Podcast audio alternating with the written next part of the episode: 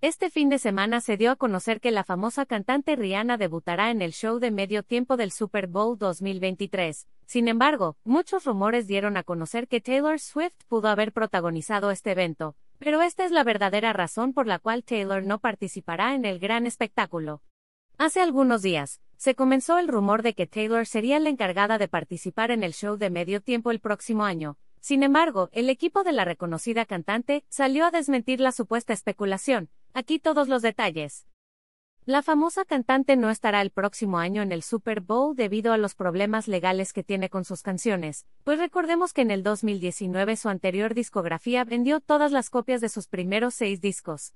Fuentes cercanas a Taylor comentaron que primero debe terminar de regrabar sus cuatro álbumes y así, posiblemente en el 2024 pueda aparecer en el show de medio tiempo, cosa que sin lugar a dudas a más de un fan le encantaría ver a la intérprete de Love Story.